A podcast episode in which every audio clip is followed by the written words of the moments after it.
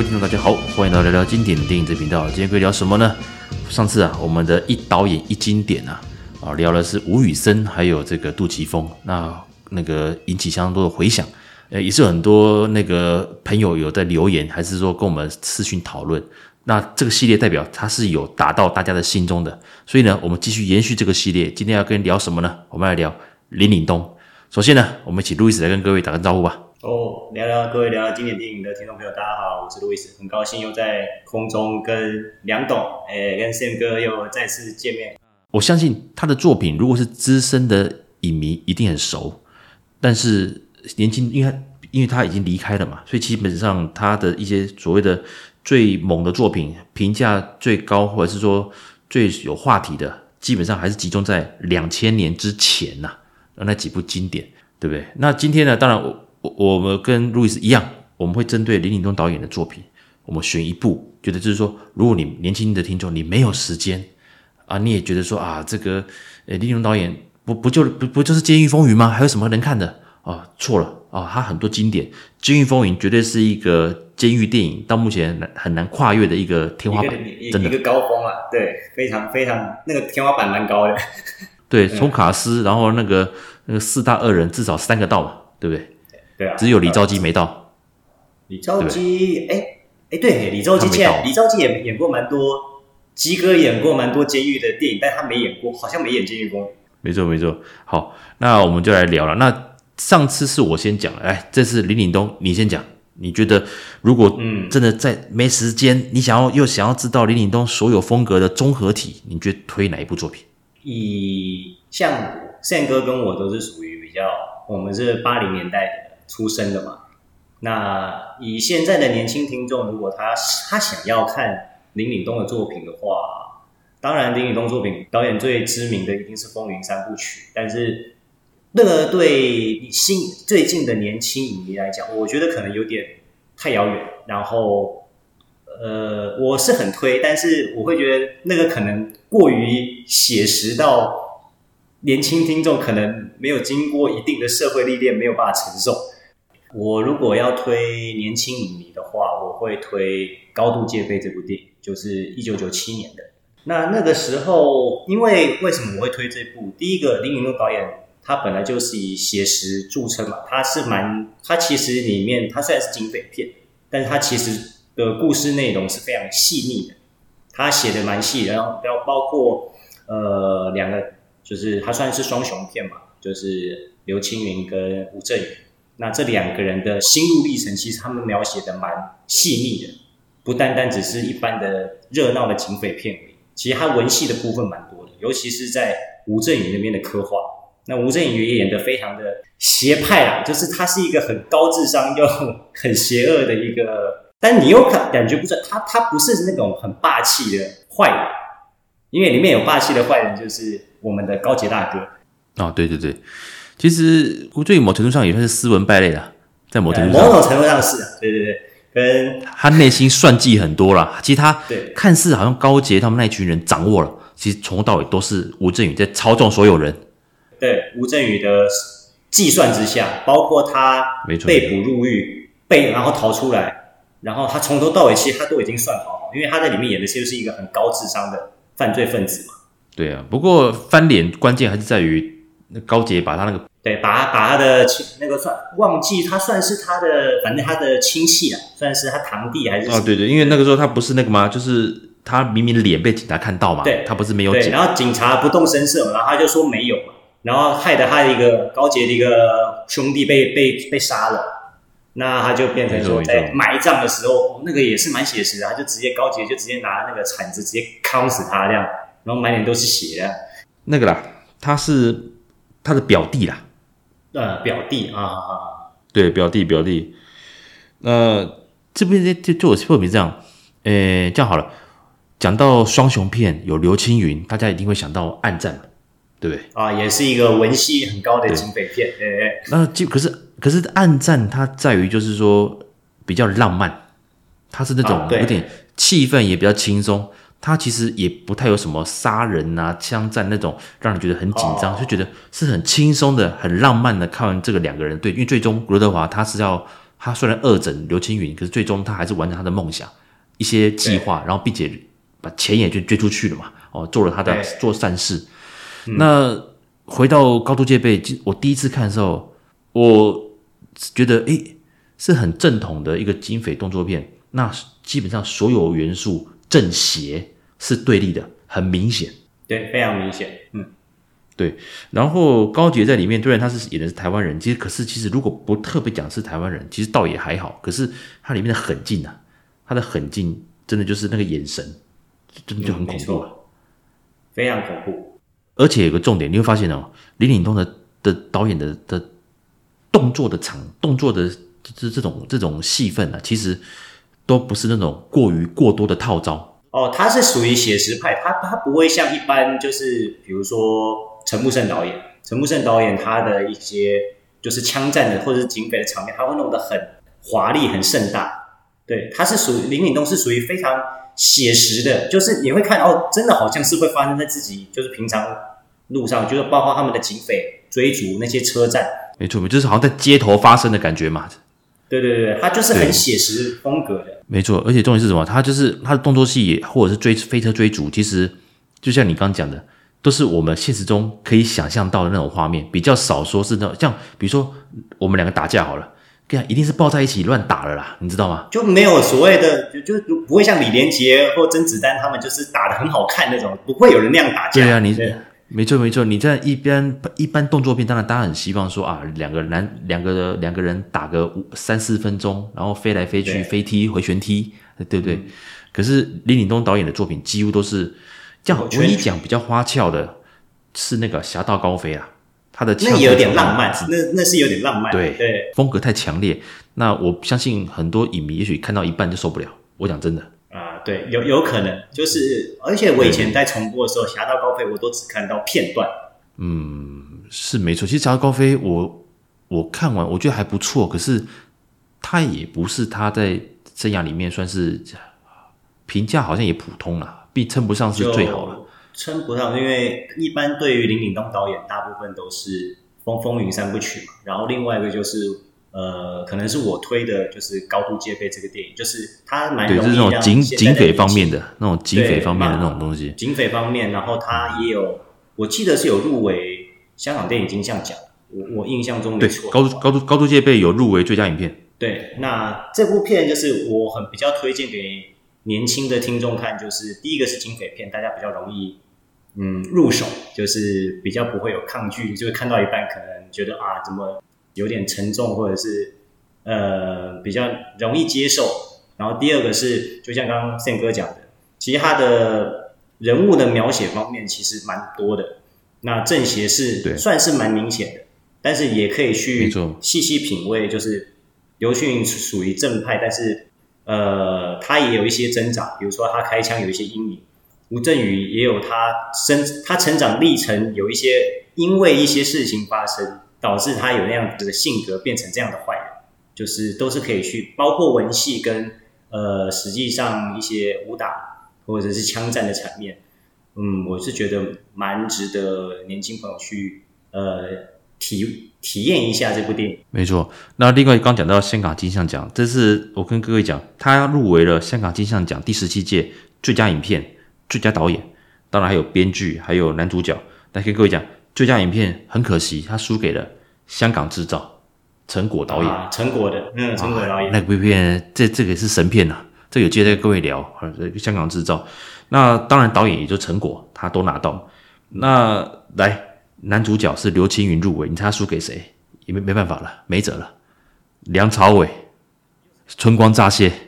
哎，《春光乍泄》那就没办法了。刘青云在两千年以前，可能年轻听都不知道，可能现在现在的年轻影迷可能会认为啊，刘青云就影帝啊，他影帝有什么了不起？哎，没有，你知道刘青云在我跟 Sam 哥的那个年代，他是完全是跟影帝是无缘的。他两千年以前演过多少部经典电影，他都是没有拿过金像奖影帝的。他是到二零零都没中，对，他是到我要成名他才拿到的。没错，而且我要成名，我就还蛮我还蛮吓一跳，他竟然会靠这个片得奖哎。对，因为他的同他的他的对手那一年也很强。各位观众，厉害厉害了！好，第二十六届健康金像奖，刘青云他是我要成名得奖嘛？那对手有谁？对手厉害了，郭富城的父子，因为父子后来在金马奖得影帝，对金马奖拿奖，对，嗯，然后梁朝伟商城，周润发满彩满城尽带黄金甲，然后最后是李连杰霍元甲。哦，霍元甲其实我觉得李连杰演的很好，对啊。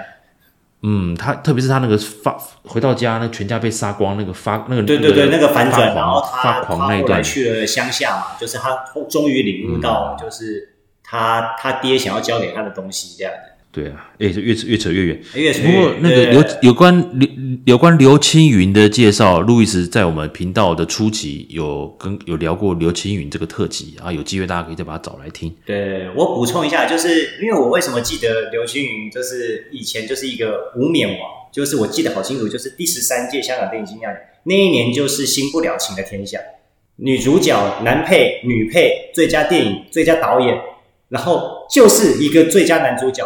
刘青云被呃叉烧包给抢走。叉烧包那一年其实也是，人家说也是有点意外，非典型的影帝。对，非典型的影帝、那个、那个风格。对对，对，但是后来他们访问刘青云，他说他输的心服口服，因为他看他看完之后，他觉得应该没有人可以演的跟黄秋生一样。那一年的那个的对手也很强啊，第一个就是那个黄秋生嘛，那人肉叉烧包，然后吴兴国对幼生，然后没有刘青云还两部入围的。对对对。七月十四跟新不了情嘛都没中，再之后成龙的重案组，反而成龙重案组在金马奖是得金马奖拿了，对对啊，所以要跟年轻听众讲一下，其实刘青云这名演员是在我跟 Sam 哥两千年以前那个常看电影的年代，就是香港电影最辉煌的那个年代，他其实是没有得奖的命的。其实又对，又回到像张学友一样啊，其实都是他们有超棒的作品。可是刚好那一年就那个溃啊溃败啊，就是刚好就是会有遇到很强的对手，对对对对，包括其实有时候会当影帝，有时候除了那个那个片的一个制作的水准之外，当然还有票房评价跟整体观众外在的客观影响。因为新不了你气势这么强，强到全拿，这只有男主角输给黄秋生。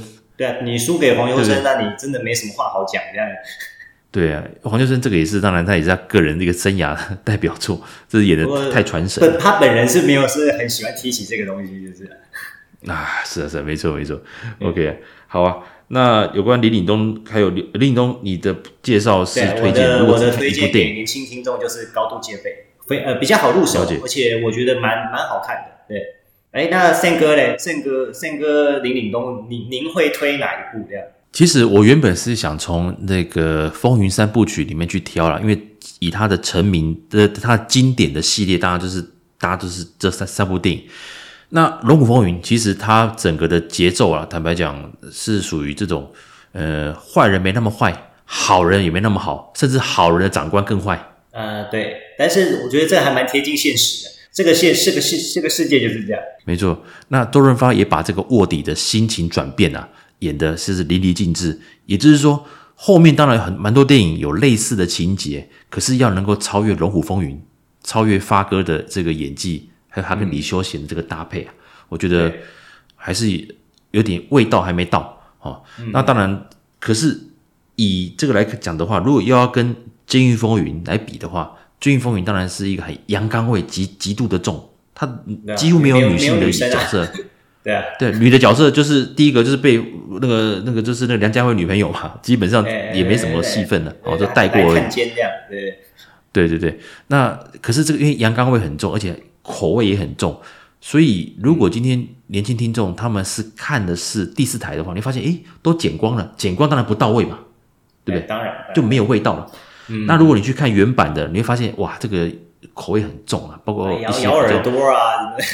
对对对，哎。嗯，原版是耳朵真的是拍出来咬掉给你看的，从那个嘴巴吐出来。掉掉。嗯，以前我们看录影带啊，哇靠，那个真的是吓死，童年阴影呢。那时候我看那个人肉叉烧包也是啊，童年阴影。呃，叉烧包是真的蛮可怕的。呃，对，因为以前录影，以前以前录影带说是县级，大家租回家也是也是照看呐。以前那我在抓这个，哎，对啊，所以所以基本上。诶，就以《风云三部曲》来讲的话，如果是以《龙虎风云》还有《监狱风云》，虽然都是很典型的林岭东的这种硬派阳刚的这种风格，但是我觉得还是跟现实有一点有一点脱离啊。呃，有点太，我们可能没有办法那么感受到那么深，毕竟我们也没当过卧底，然后我们也没进过监狱，还还没啦，还没，对不对？没错，没错。但是呢，你上过学吧？对不对？哎、欸，我上过学，我上过学。呃，对，我侥幸学校你还，还能供我上学的。呃，然后你学校一定也遇过、看过帮派或流氓嘛？对不对？有看过坏学生啊，呃，我我自己是没看过帮派，但是坏学生蛮多的。对，对。哦，你你不是最坏的吗？那个吗？哎、欸，我我我一般般啦，我是跟坏学生跟不坏学生好，坏学生就不会欺负我，对不对？我们就跟坏学生在一起，这样。啊，你会发现后来这些坏学生在社会上都混得很好，不是议员就是立委嘛。哎，哎，完了完了，别这个这个 频道要危险，这个频道危险。呃，开玩笑开玩笑，没有。所以我最后选择了《学校风云》作为，如果你只看一部，我觉得《学校风云》最能代表林岭东。至少在两千年之前的风格，它都可以涵盖在里面。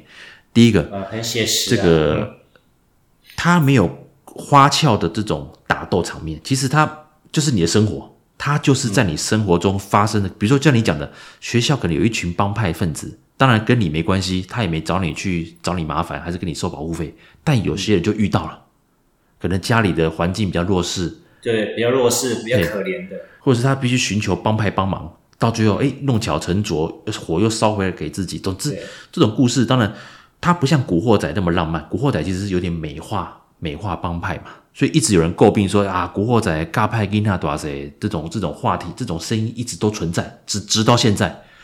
可是《学校风云》在某程度上来讲，它可以算是你也可以真的是可以播给学生看哦。我讲真的，因为它蛮有教育意义的，其实没错没错，有诱惑嘛，有有群有一群人罩着你。而让你就会觉得，哎，我我有人罩着，我就可以为所欲为，甚至对老师呛声。哎，里面都有很现实的东西，就刘松仁演的很一开很懦弱的老师嘛，然后张耀扬是坏，正义感嘛，对，然后张耀扬是坏到一个极致的，嗯，没错。啊，刘松仁是因为体制关系，再加上他本来就比较懦弱，可是他有正义感，最后逼他甚至拿起来反抗，对。他拿最后拿起来反抗，对，而这也是少数黄光亮演好人的，他演警察嘛。哎，对对对，然后然后还有还有那个还有正被捅刀啊，还有九叔，还有正英，还有林正英呢。对，哎，林正英他这个脸演警察，就跟我们以前看到的少年队、台湾少年队一样，哎哎，就是很像，很很坏，比他的脸比坏人还坏。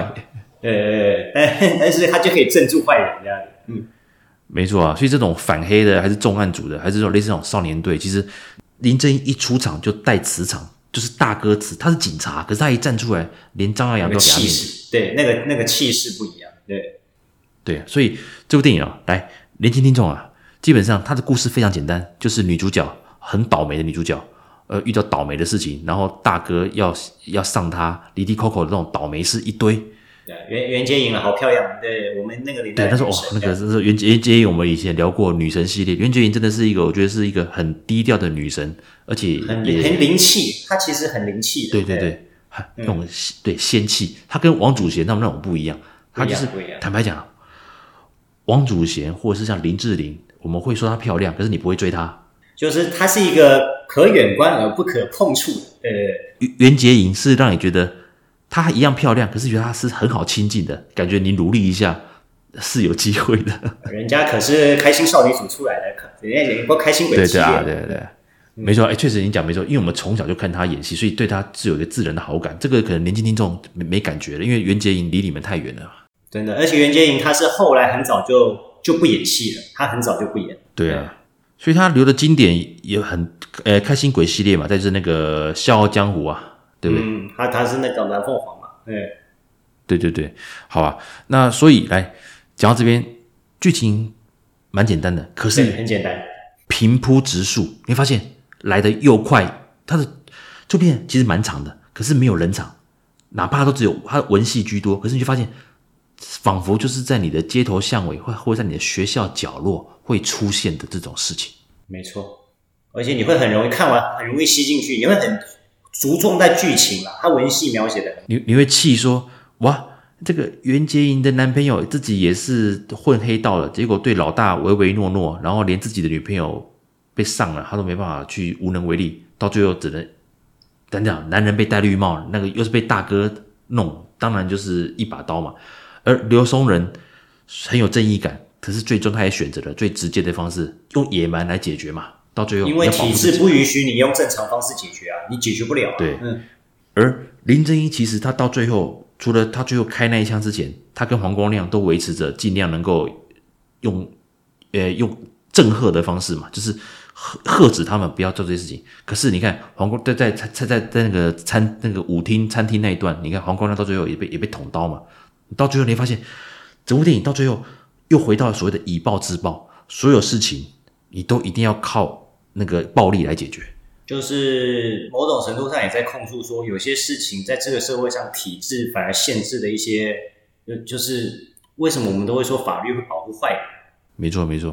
所以你看啊，《龙虎风云》的结局，当然这个周润发也也都牺牲掉了。可是他是在这种体制的情况之下，而长官也不想留他，就就放手的去做这些事情。嗯，那这是一个。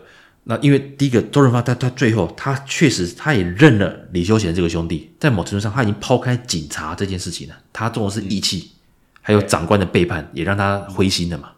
嗯，没错。哦，那《监狱风云》坦白讲真的太阳刚，那对我们来讲，我们看这部电影真的是一个呃怎么讲？呃，梁家辉从一个很懦弱的一个社会角落，那因为他后来也反抗啊，也是以暴制暴啊。嗯，对，以暴制暴。你看《龙虎风云》悲剧。《监狱风云》在某程度上也算是一种悲剧，因为阿正永远出他是好人，可是体制逼得他不得不反抗，所以就继续关关下去嘛。对啊，其实这是很悲哀的。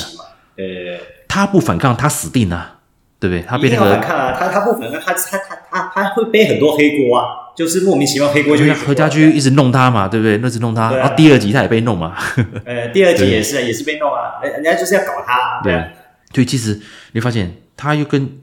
是人在江湖啊，那他是好，他是他是好人，他是有正义感的，却因为某一些程度被扯进这些事情。然后我们回到学校风云，他也是以暴制暴，可是发现他他是在，他不是警匪，他也不是在监狱，他是真的发生在我们社会上的某一个角落，比如菜市场，还是说一个一个老公寓，对不对？顶楼加盖那边谈事情 啊，对不对？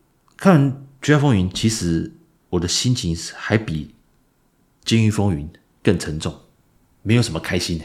对，因为他因为他太写实了，写实到你会觉得说，这个社会真的，如果这个社会真的是这样的话，你会非常的悲哀，你会非常的沉重。对啊，嗯，有两部电影我看完心情很差，就是第一部就是这个哦《学校风云》，第二部是尔冬升导演的《天天星期七：颠倒正传》。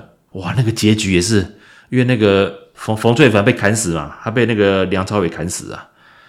对啊，所以我真的很佩服这个八零年代、九零年代的导演哦，真的厉害，他们都可以拍出这种很、很、很、很直接的去叙述社会的一些事情。像那个《颠倒正传》也是讲社会，这、就是对于精神病患者的一些所谓的体制上的一些漏洞嘛，体制上的一些不公平啊，社工社工不足嘛，嗯、歧视啊，对对对，对，嗯，好啊，那好。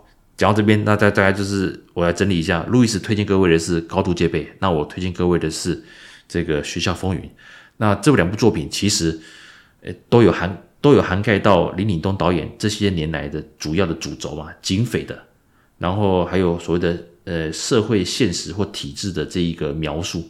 所以这两部电影很推荐给，呃，想要再复习的哦老影迷或者是年轻影迷，你只想用一两部作品来涵盖。综合看待林岭东导演的风格的话，郑重推荐这两部电影。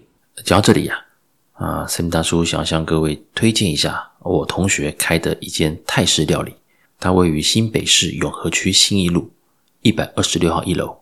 那相关的这个资讯啊，我营业时间还有住址，我会放在我们本集的节目资讯页。它的店名叫做好味泰，好味泰，掌足的。可是哦，泰国的厨师，所以口味非常的道地。如果啊喜欢泰式料理的朋友们啊，可以利用时间啊来这边啊试看看，保证你一定会爱上它。Sam 大叔郑重推荐。以上就是本节介绍，那谢谢谢路易斯了。那我们下次见喽，拜拜。那哦，拜拜。